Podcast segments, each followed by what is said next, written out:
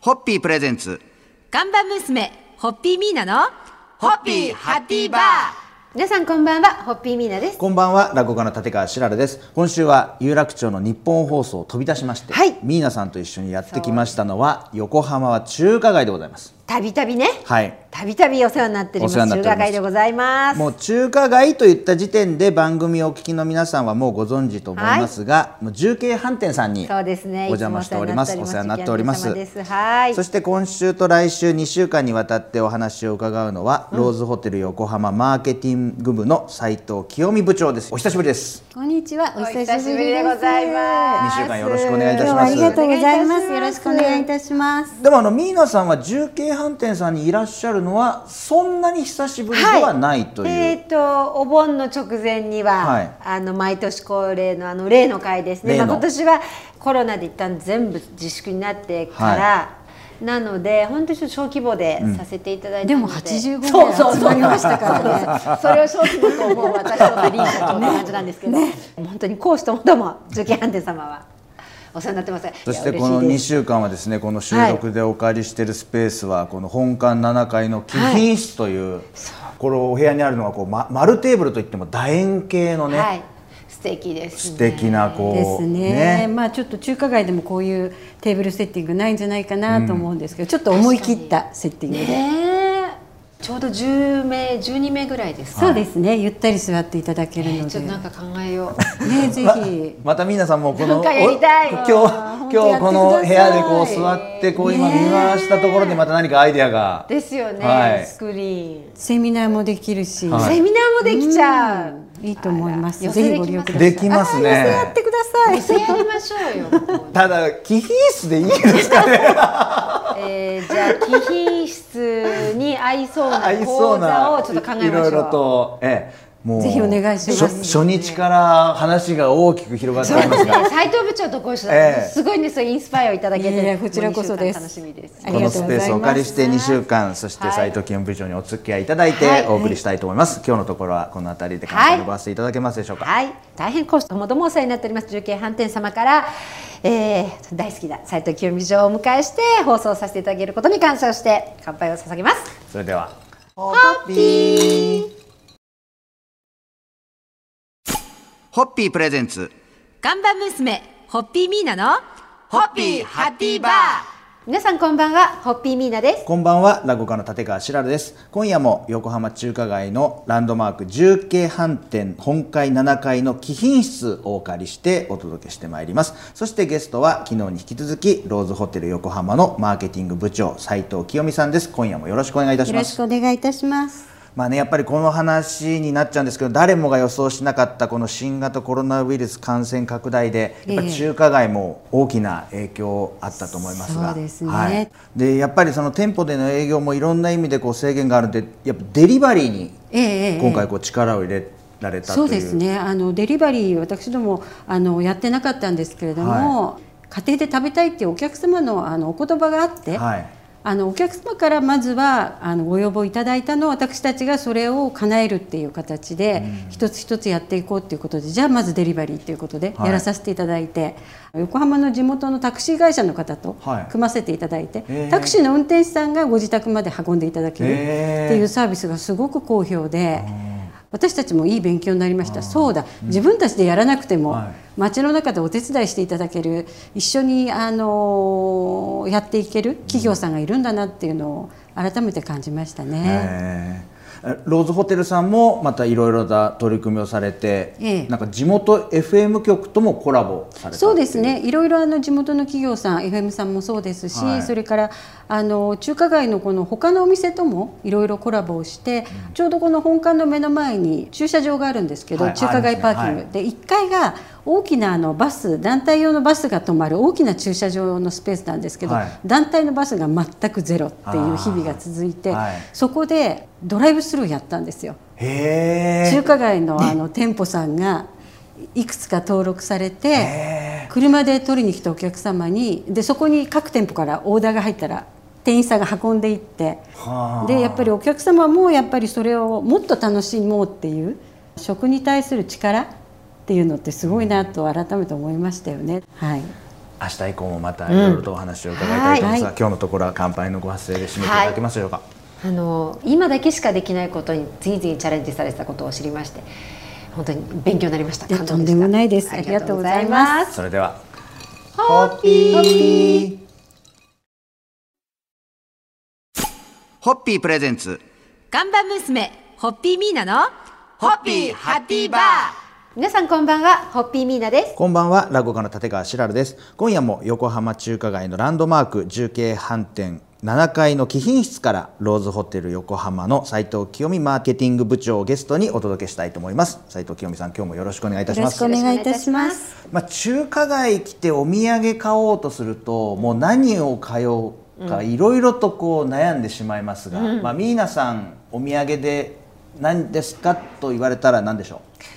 最近ハマってるのうは、はい重慶飯店様の担々麺担々麺麻婆豆腐麻婆豆腐これが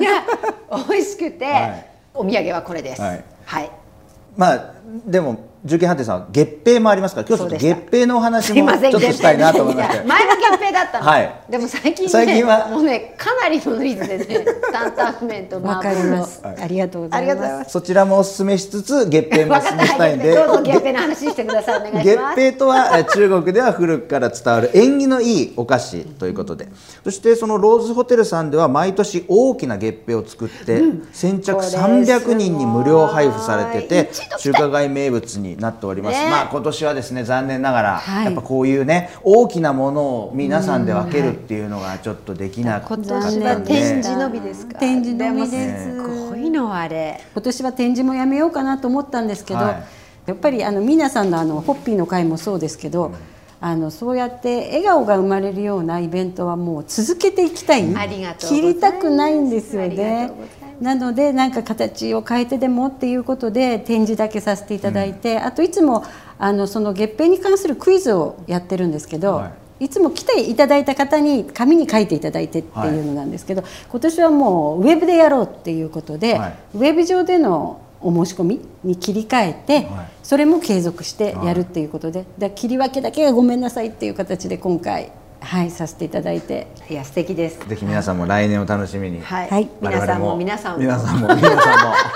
さすが 待でちすたいと思いますそれでは乾杯のご発声いただきます、はい、来年こそは、えーローズホテル様の大きな大きな大きな月餅から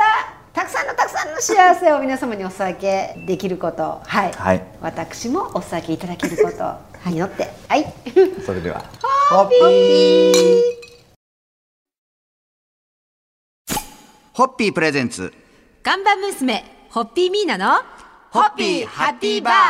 皆さんこんばんはホッピーミーナです。こんばんは落語家の立川しらるです今夜も横浜中華街のランドマーク重慶飯店7階の貴賓室からローズホテル横浜の斉藤清美マーケティング部長をゲストにお届けしたいと思います今日もよろしくお願いいたしおます願いいたしまよろすしくお。願いいたします。新型コロナウイルス感染拡大でさまざまな取り組みをされてピンチを乗り越えた重慶飯店さんとローズホテルさん、まあ、日本放送でもですね入館時には体温測定を感知するハイテク機器が導入されていますがローズホテルではさらに一歩先を行くシステムなんか NTT 東日本と連携されたりなんかそれされたみたいですよすごいどういうことですか？なんか体温検知そうなんですよ私も実はあのある朝出勤して、はちょっとびっくりしたんですけど、はい何これっていう感じだったんですけど、あの実証実験の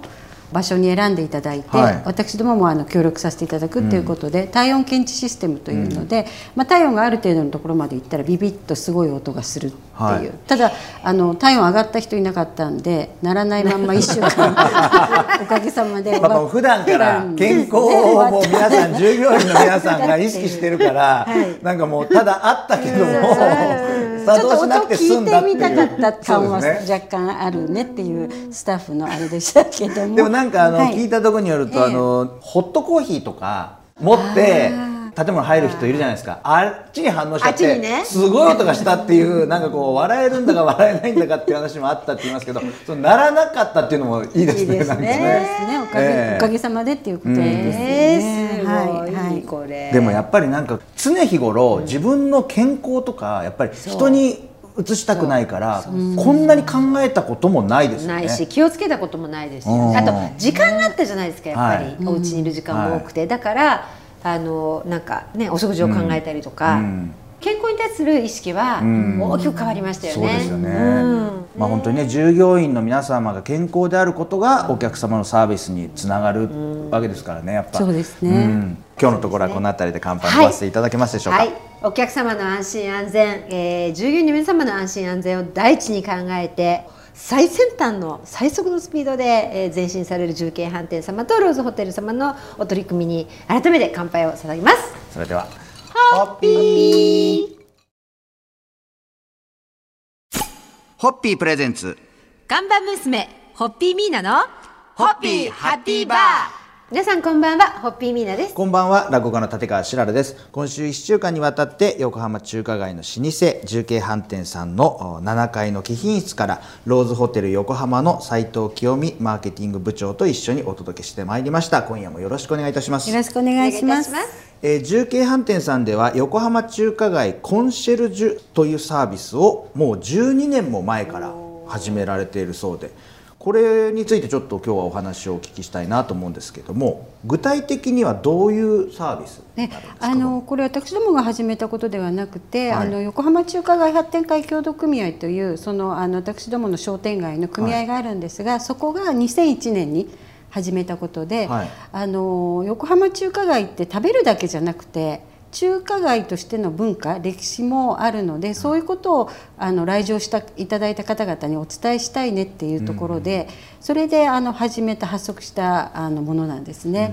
であの町の文化やもちろんお料理のことも、はいあの勉強してあの2年に1回あの認定されるはい